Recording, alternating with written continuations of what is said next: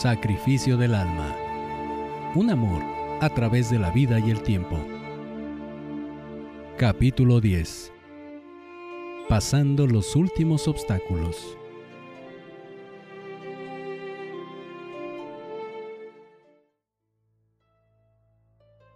Pasaron algunos meses. Nadia y José se titularon antes de lo calculado sin ningún problema. No así Manuel, que por no haber hecho su servicio social, tuvo que esperar a terminarlo para poder presentar su examen profesional. José Morgado trajo a Olga y a su familia mucha alegría, optimismo y otra manera de ver la vida. Para él, nada era un problema sino un reto divertido que había que resolverse con dedicación. Las costumbres provincianas también influyeron en los Olivier, que poco a poco perdían sensibilidad, haciéndose fríos como todos los habitantes de una gran ciudad. José acostumbraba mantener viva su amistad con todos sus amigos. Les llamaba por teléfono para saludarlos y les daba presentes, aunque modestos, en sus conmemoraciones. Manuel acompañaba muy seguido a José a las serenatas que ofrecían sus amigos a sus novias, y en estas romanzas no faltaron Olga, Nadia y Mari Carmen en su cumpleaños. En el verano del 2011, cuando Mari Carmen pudo salir de vacaciones, se fueron los tres a Chiapas con José, quien les consiguió hospedaje en Tuxtla Gutiérrez para pasearlos por los alrededores, como el cañón del sumidero, la presa de Chicoacén, el zoológico de Tuxtla, Chiapa de Corzo, entre otros. Olga y Mari Carmen quedaron muy impresionadas con la belleza de esos lugares y, aunque Manuel también, extrañaba a Nadia y a las descripciones con lujo de detalle que le daba de todo lo que veía. Dos días estuvieron en Tapachula, donde se hospedaron en la casa de los padres de José y visitaron las lagunas de Montebello. Muy deprisa conocieron la propiedad que pretendían rescatar de la hipoteca y comprar, pareciéndoles muy grande, pero por estar abandonada se había deteriorado bastante y era necesario hacer incontables trabajos de reconstrucción, limpieza y mantenimiento. José prometió hacer muchas de las reparaciones y llevar gente para que trabajara permanentemente en la propiedad.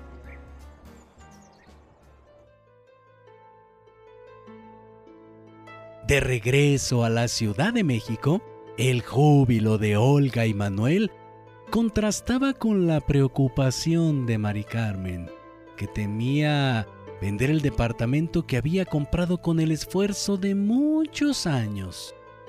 Aún así, la decisión estaba dada. Se mudarían a Chiapas y ambas transacciones se harían lo más pronto posible. Por otro lado, los planes de Manuel y Nadia para casarse se habían complicado. Existía cierta renuencia de la familia de Nadia hacia Manuel, tal vez provocada por Chantal, pues su padre aceptaba a Manuel de buena forma, pero atrasaron el día de la pedida de su mano en dos ocasiones. Después de todo, se realizó la reunión y se puso fecha a la boda. Nadia usó todos los medios para hacer entender a sus padres que su destino estaba al lado de Manuel, que nada en el mundo lo cambiaría, y así lo asimilaron. Si trataban de evitarlo, solo dañarían a su hija, a Manuel y a ellos mismos por algo que se salía de lo convencional y que representaba inseguridad en la capacidad de Manuel para mantener a su familia, concepto que se diluía día con día.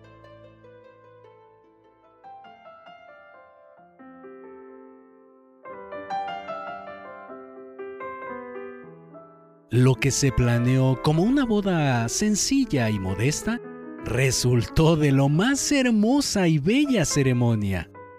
Todos quedaban deslumbrados ante la belleza de Nadia y la gallardía de Manuel. Chantal se cansó de recibir los mejores comentarios, felicitaciones y beneplácitos hacia los novios que le hicieron dudar de su posición. La música de la fiesta fue escogida por los novios, lo que le dio un buen gusto a la celebración. Ellos escogieron como la melodía de su boda El día que me quieras de Carlos Gardel.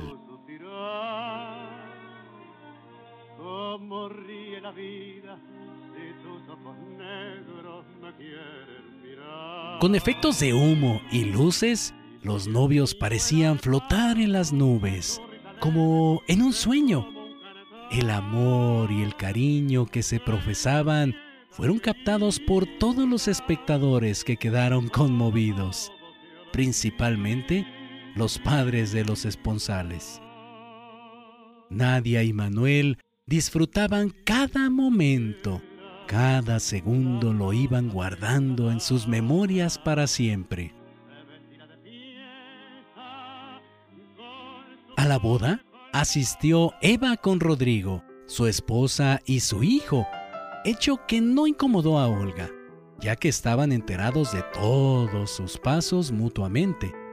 Rodrigo platicó muy cordialmente con todos y entre otras cosas insistía en saber cuándo se recibiría Manuel en la universidad. El problema se había complicado, pues a solo unos días de regresar de la luna de miel, tendrían que viajar con toda la mudanza a la propiedad que habían comprado cerca de Tapachula. Y en esos días intermedios, Manuel tenía que investigar el día de su examen profesional. Rodrigo le pidió que lo mantuviera informado pues quería acudir a su examen. También asistió Víctor a la boda, con una bien formada chica que fue observada por los hombres y criticada por las damas. La fiesta fue muy emotiva y divertida para muchos. Después los novios partieron en un modesto viaje a Acapulco, ya que no tenían los medios para hacer un viaje más lejano como Cancún en el Caribe o Los Cabos en Baja California, y porque los esperaba un viaje a Chiapas, donde radicarían tal vez de por vida.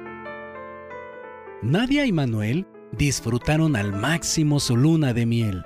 El cálido y húmedo clima de Acapulco les permitía disfrutar un simple chapuzón en la alberca como si nadaran en los lagos del paraíso olores, sentidos, brisa, mar y arena eran elementos exquisitos para Manuel que enmarcaban la gran felicidad de estar con Nadia. El verdadero tacto de su piel con la de ella y ese goce tan glorioso y único que da el amor íntimo les hacía dar gracias a Dios, a la vida y al destino por esos momentos inolvidables. La felicidad que disfrutaban parecía no tener fin, pues en el lugar donde vivirían, Tapachula, está a pocos minutos de la playa y el clima es muy similar a Acapulco. Manuel no había perdido el tiempo. Antes y después de la boda, con la ayuda de Olga y José, mandó grabaciones, incluyendo la presentación de Iluminación Vela, a las radiodifusoras del sureste de Chiapas, y en todas ellas le habían contestado con el interés de entrevistarlo personalmente. Manuel tenía varias ideas para programas radiofónicos que se reservó para el momento más oportuno de alguna entrevista o contratación, en el mejor de los casos. Al regreso de los recién casados, todo era un mar magno. En un camión de carga de la empresa del padre de José subían toda la mudanza del departamento. Pero no fue suficiente y al día siguiente llegó otro más pequeño a cargar lo que faltaba. Manuel y Nadia fueron a la universidad para saber la fecha del examen profesional y se enteraron que sería dentro de cuatro meses, por lo que tendrían que regresar en ese lapso. Y después de tres meses más, regresarían a recoger el título en el tradicional pergamino, junto con su cédula profesional.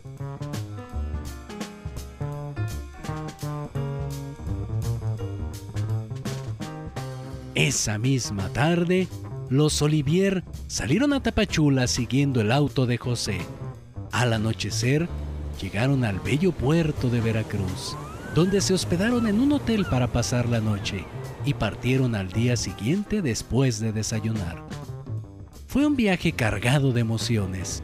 El dejar la gigantesca ciudad les quitaba mucho peso de encima pero sentían cierta incertidumbre que se desvanecía con el optimismo de iniciar una nueva vida al lado de los seres que más querían.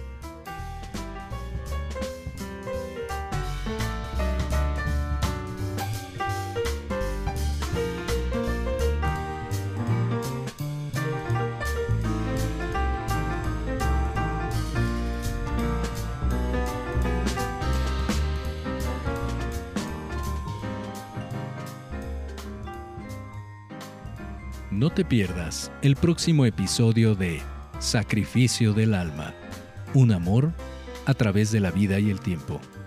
Escrito por Rubén Sobrino Prado. Esta obra está registrada y protegida por derechos de autor número 03 212 1025 1335 0700 01. Si deseas adquirir el libro de manera física, puedes hacerlo en las librerías El Sótano o bien en la librería Pessoa de Querétaro. Asimismo, al correo liberdist.yahoo.com.mx. O bien, contacta directamente al autor vía Facebook, Rubén Sobrino Prado.